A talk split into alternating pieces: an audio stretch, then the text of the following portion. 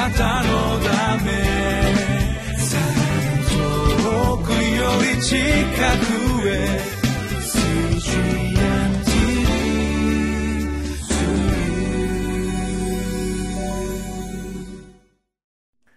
皆さんこんにちは。私は博多キリスト教会の牧師サミタケシと申します。今日は1月の30日。聖書の箇所はマルコの福音書10章の32節から45節の御言葉です。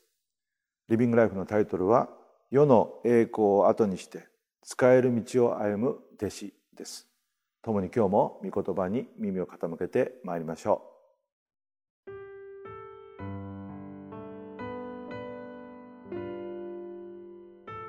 マルコの福音書10章32節から45節。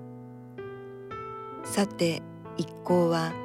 エルサレムに登る途中にあった。イエスは先頭に立って歩いて行かれた。弟子たちは驚きまた後についていく者たちは恐れを覚えた。するとイエスは再び十二弟子をそばに呼んでご自分に起ころうとしていることを話し始められた。さあこれから私たちはエルサレムに向かっていきます。人の子は祭司長立法学者たちに引き渡されるのです。彼らは人の子を死刑に定めそして違法人に引き渡します。すると彼らはあざけり椿をかけ鞭打ちついに殺します。しかし人の子は3日の後によみがえります。さてゼベダイの2人の子ヤコブとヨハネがイエスのところに来ていった先生私たちの頼み事を叶えていただきたいと思いますイエスは彼らに言われた何をしてほしいのですか？彼らは言った。あなたの栄光の座で一人を先生の右に、一人を左に座らせてください。しかし、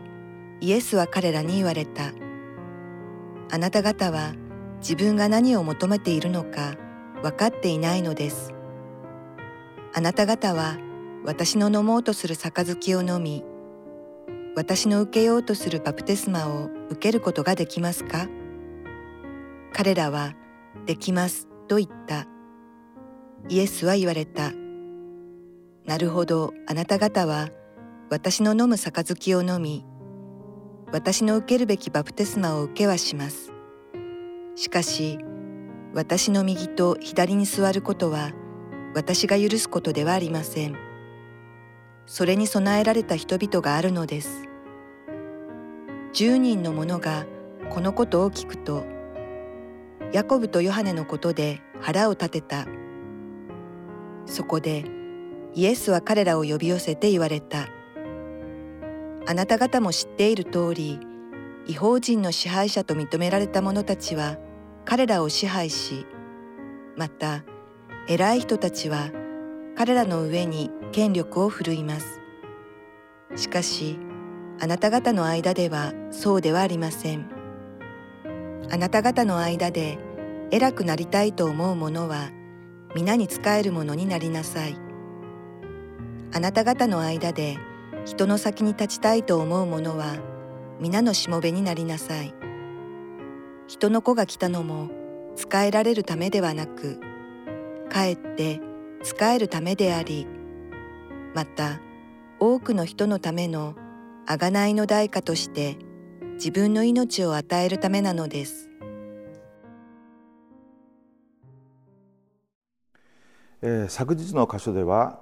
イエス様が青年に永遠の命について教えられた箇所がありました。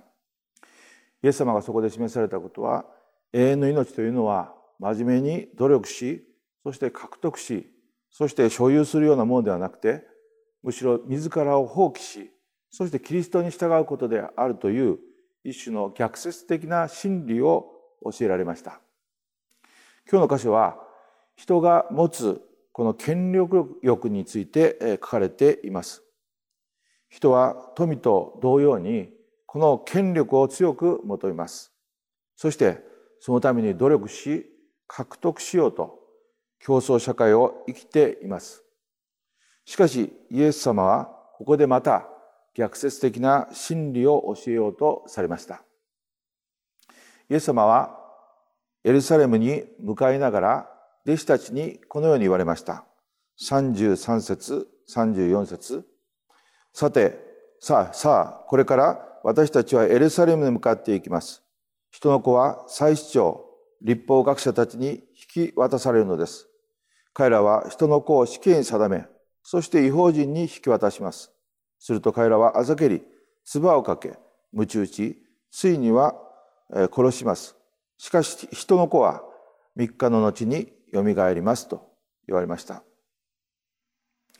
イエス様がエルサレムに行かれるのはそこで王として迎えられるためではなく逆に迫害を受けそして最後には十字架にかけられ死んでそしてよみがえるためであると言われたのであります。これは弟子たちには全く理解できない事柄でした。なぜならあなぜわざわざ捕らえられそして殺されるためにエルサレムに行かなければならないのかそれでは飛んで火にいる夏の虫ではないか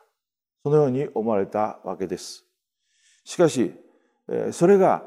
イエス様が栄光を受けられる方法であったのです。そのことを二人の弟子とそして残れる十人の弟子たちに教えられました。まずこの二人の弟子すなわちヤコブとヨハネですけれども彼らに対してその栄光の座とはどのようにして与えられるのかを教えられました。すなわちそれはイエス様が与えるものではなくて備えられたものがそこに座るのだとそのように言われました。40節を見ますとしかし私の右と左に座ることは私が許すことではありません。それに備えられた人々があるのですとあります。時に私たちはその栄光の座につくために人にコネを打ったりあるいは人を蹴落としてでも自分が上に立ちたいそのように思う時があります。日本でもあるカヌーの選手がこの日本の代表選手に選ばれるためにライバル選手のその飲み物の中に禁止薬物を入れたというそのような事件もありました。しかしそのようにしてこの栄光は獲得されていくものではないということを主は示されたわけであります。主が備えられた人に与えられるんだということですね。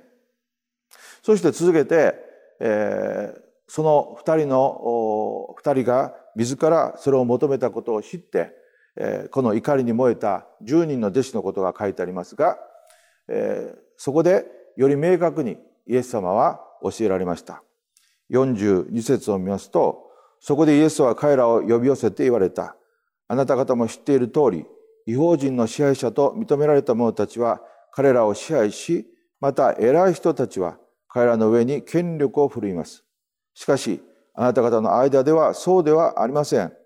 あなた方の間で偉くなりたいと思う者は皆に使えるものになりなさいというふうに言われました。これはまさに逆説的な真理であります。この世では偉い人は支配し、そして権力を振るいますけれども、そうするのではなくて、偉くなりたいと思う人は使える人になりなさい。そのように言われたわけであります。あるリーダーシップのこの話の中に、リーダーシップとは影響力であるという一つの定義があります。多くの場合、この上に立つことで、その地位を用いて、下の者たちに影響力を及ぼし、人を支配しようと思う思いますけれども、それでは人が動かない、そういう時があります。しかし逆に使えることで直接的にその支配的な影響力を及ぼすことはできませんけれども、その愛と尊敬を受けて人々に良き影響力を及ぼす、そういう人がいます。そのようなリーダーシップをサーバントリーダーシップという時がありますけれども、イエス様はまさにそのようなサーバントリーダーシップの創始者ということができるんではないでしょうか。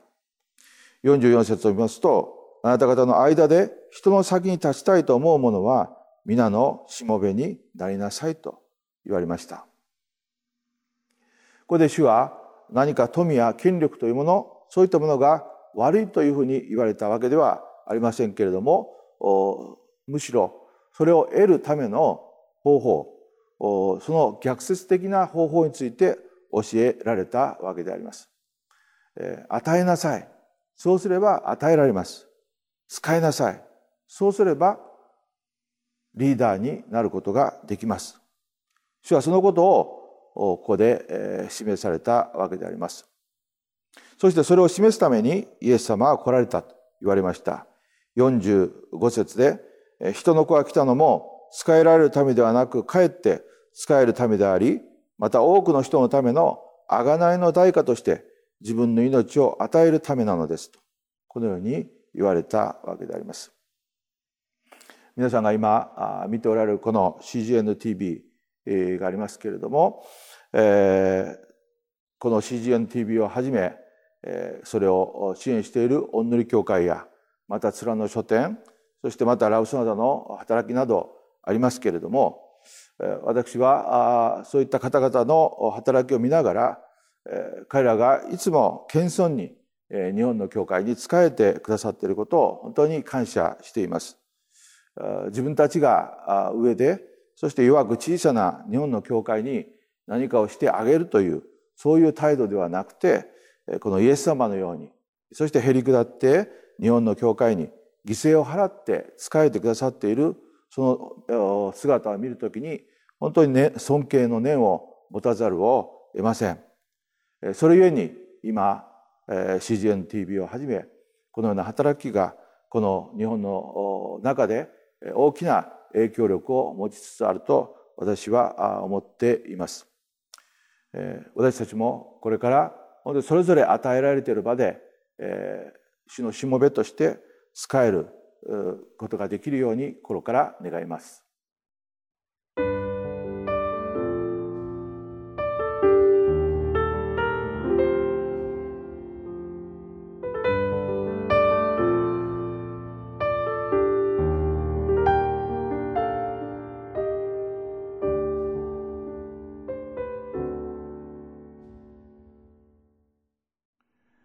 かがでしょうか？自らがその権力を得るために、